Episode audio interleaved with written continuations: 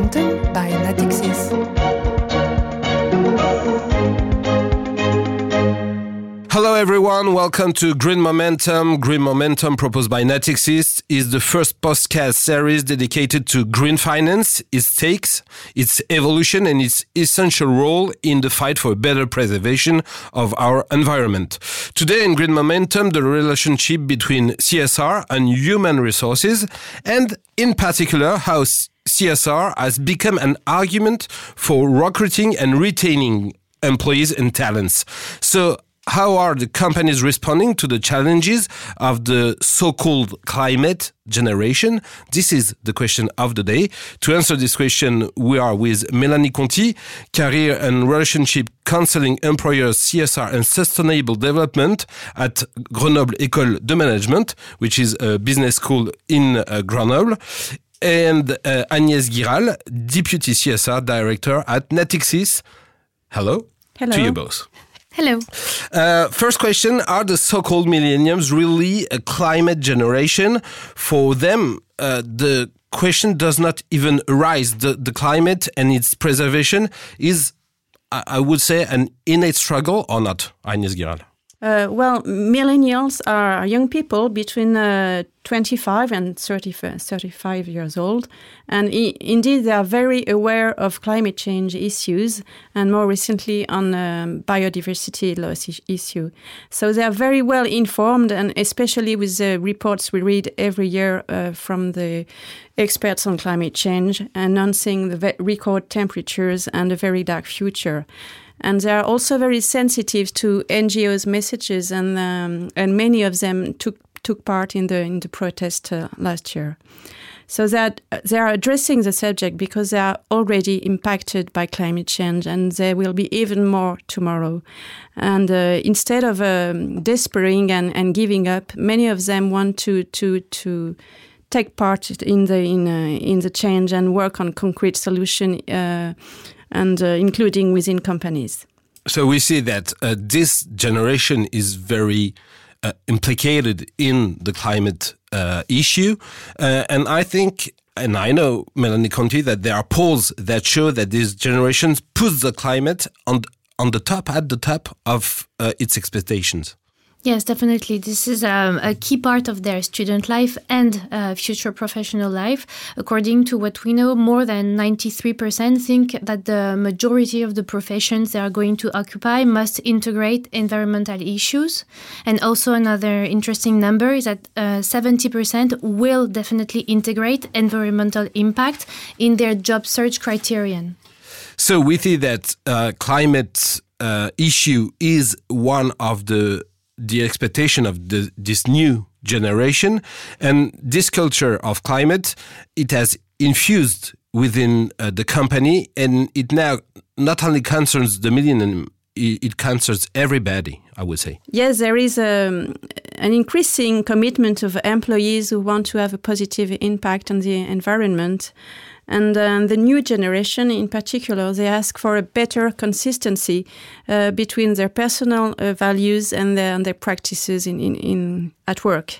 And there is a study from a, a French uh, environmental agency in France that uh, revealed the development of what uh, we call the transfereur. There are men and women who uh, already apply ecological practices at home and they want to, to, to find them in, in the companies. And they represent the majority of employees, 86% of them declared as a transferer. And um, it started with, uh, with uh, quite simple issues like sorting the, the garbage. But now they, they tackle more more uh, ambitious uh, questions around uh, IT uh, equipment and uh, reducing the number of equipment, and for instance, or, food or uh, gardening. And if they are um, considered in and recognized in this role, the, the, the transfer become leaders and uh, examples of good practices, and their colleagues are, are progressively uh, getting on board.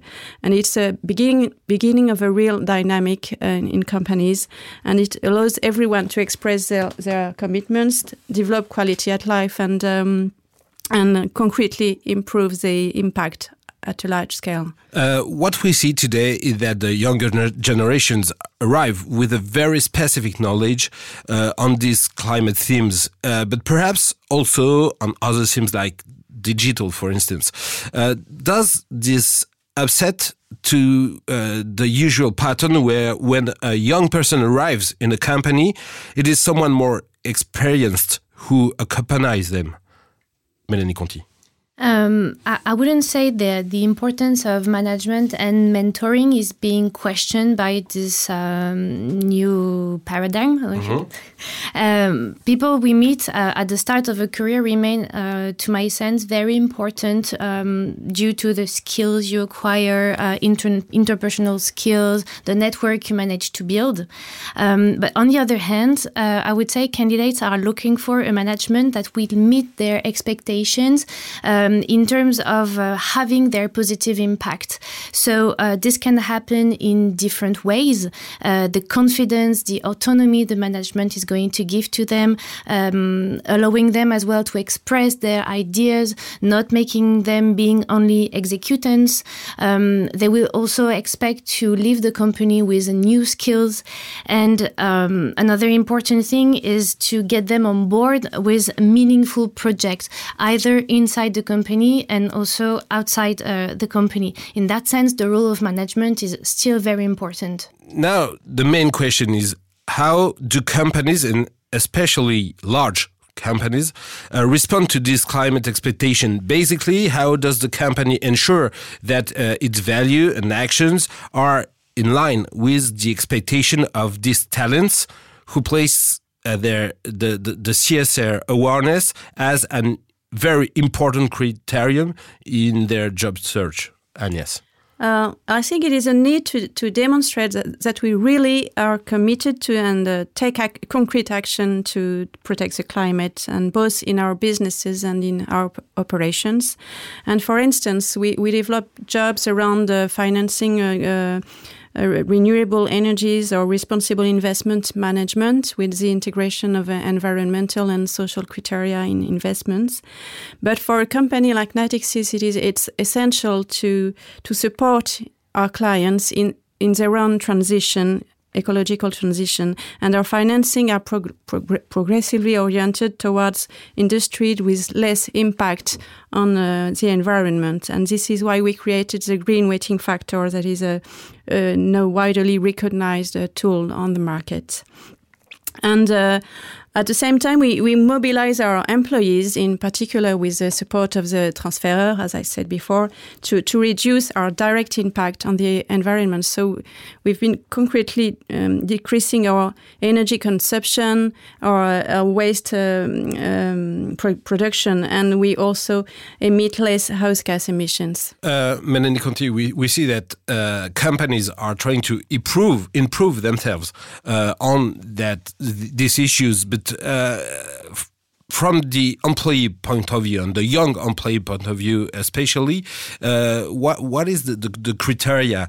Uh, does they want to be sure that they will have an impact on the CSR uh, policy in the company they work or they will work Yes, the notion of impact is really crucial to the candidates uh, because work is really seen as a way to build a better world. So they have expectation, they want to have an impact. So I would say this: uh, they will carry out sort of an investigation at two levels before they find a job and when they have um, they, they, got an interview. So in the first place, before they get an interview, they're going to investigate about the company, what's the project, uh, what's the reputation, of course, uh, what the product they sell, what service uh, do they feel, uh, do they agree with what is being sold, and obviously they will uh, get information about the CSR policy, uh, sustainability policy, and see how it's integrated within the whole company. They don't want it to be a fake, of course. We talk maybe about greenwashing later.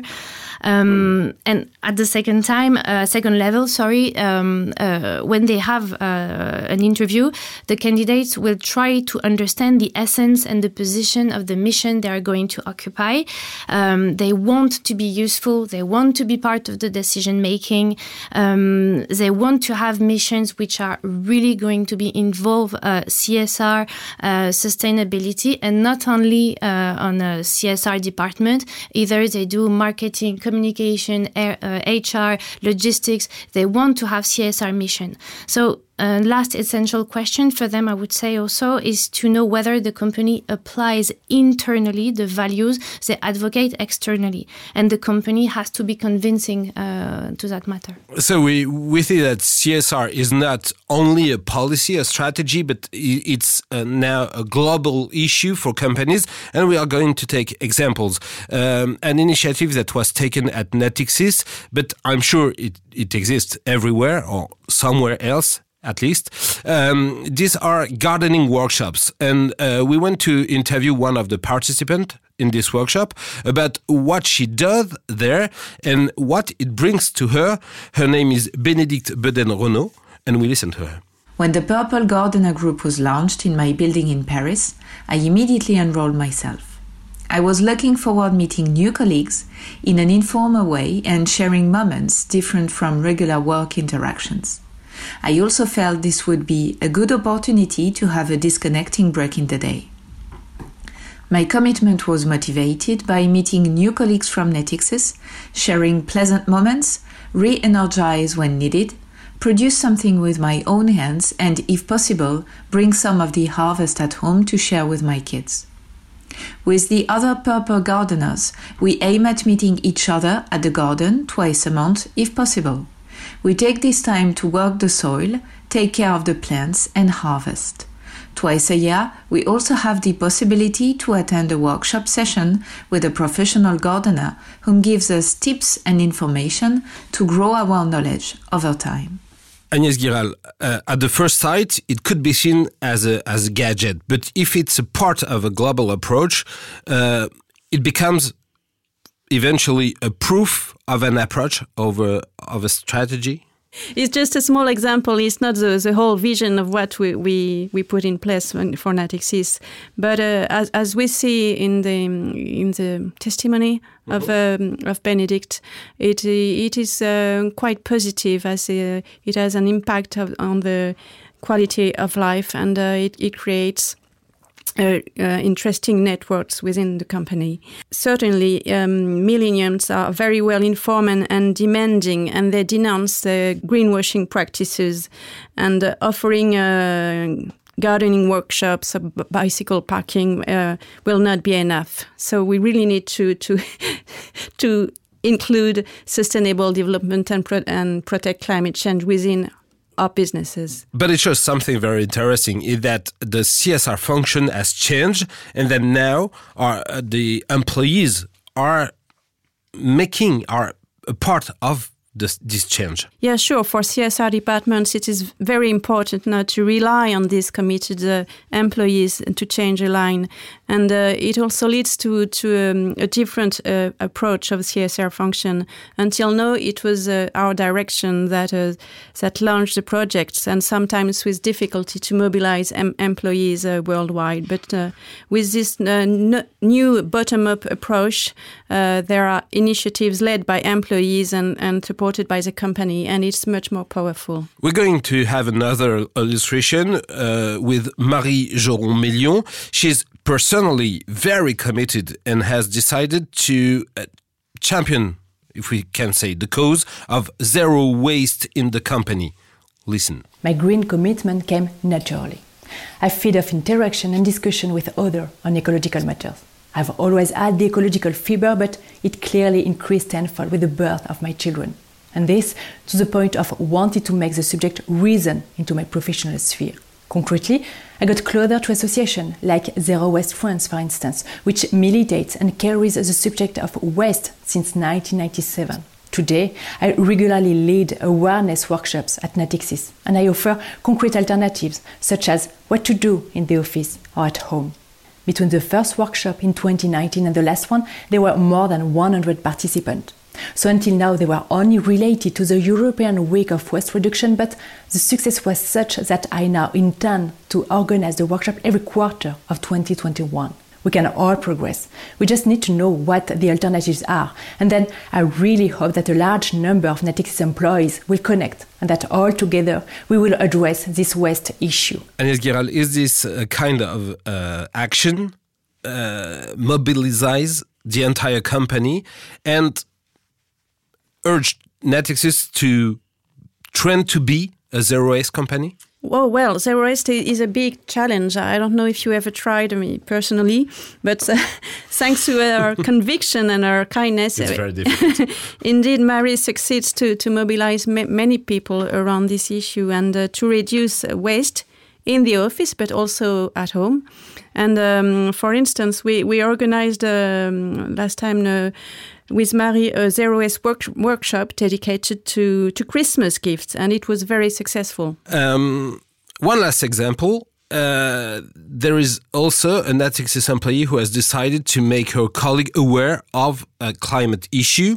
Uh, she followed the training delivered by the NGO uh, La Fresque du Climat, and it set up a kind of training course.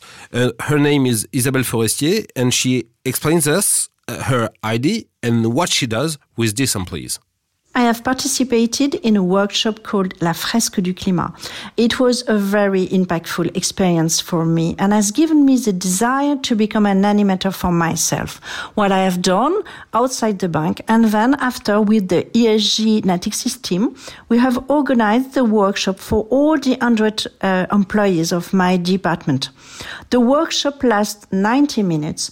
We have 42 cards with elements from IPCC and people have to put this card on a table in the right way between causes and effect relationship. It gives a real motivation to change our behavior, to understand the challenge and how we can achieve them. This training is available for all. You just have to, to go on the fres- La Fresque du Climat on the website and um, we hope that when the sanitary conditions uh, will allow us, we will continue to train people in Natixis. Melanie Conti, preparing this podcast, you told me that this kind of initiatives in particular were very interesting for you. They are indeed. Um, this is also something that took place in Grenoble École de Management. Most of our students follow the Fresque du Climat. Um, it is completely in line with the students' expectation, which don't picture even their campus going in that direction. Uh, they want campuses that offer training. They want campuses that include uh, sustainability, um, and that comes even before uh, they work on their professional project. Um, you wanted to talk about greenwashing, so let's talk about it now. Um, young generation uh, are ultra connected, are ultra informed. Um, they're of course ultra sensitive to CSR issues. Uh, does it mean that they become more cautious? I would say. Um, does it mean that greenwashing can no longer pass for them? That they can make a stop if they see that a company try to make greenwashing? Melanie Conti? That's an interesting question. Uh, I don't know if greenwashing can long, no longer pass. Unfortunately, it still does, and when we know that, but it's getting harder and harder. Let's say, um, from the point of view of students of uh, candidates, they are indeed, as you said, very informed, um, vigilant, and I would even say uh, suspicious about the subject, and they're actually really helped by all the resources they have online. Uh, to name just a few, you have all the job boards dedicated to sustainability CSR, all the press article which uh, called the uh, utmost caution about uh, CSR medals and awards which are given to this or that company. And then when you uh, get a bit more information about the methodology that was used, uh, the company turn, turns up to be not so so virtuous. there are also tons of very active groups on LinkedIn, on Twitter, so they have all the information they need to not apply to this or that specific company. So Melanie, what is very interesting for these young talents you, you were talking about is uh, that we can see that they have to accept eventually that things are changing step by step and that everything is not perfect. No, that's right. And uh, I think they are in a rush. Uh, they want it to happen very quickly. But I think it's important for them to realize that meaningful actions can take place inside the company, outside the company. But it's true that not all candidates envisage their commitment the same way.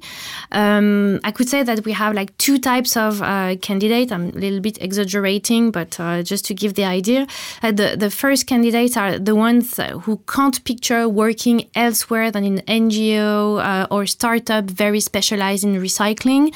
And in that case, we can imagine that we are in a pedal boat, which is very agile and you can go everywhere you want, but not so far. And in the second case, you have the candidates who just want to work in an international company, a big company, which is then in that case like um, a huge boat, which is um, difficult to maneuver. But if you manage to drift it from one little small degree, the impact is going to be huge because companies have the means for that. And what may be important, at least, is maybe to be part of the change. Um, there is another change is the pandemic situation. We we know uh, now. Um, if you think back to before 2020, companies were all fighting to recruit talents in France too. Uh, today, with the economic crisis we are facing, talents are going to have uh, to fight to find job. Uh, does that mean that they're going to have to be less demanding because at some point, and at least uh, you have to work and to work hard? Melanie. So yes, that's true. It's no secret that the labor market uh, has contracted considerably. So inevitably the entry of young graduates on the job labor and career changes are going to be made more uh, difficult in the times to come of course. So they definitely are going to be uh, some concessions to be made.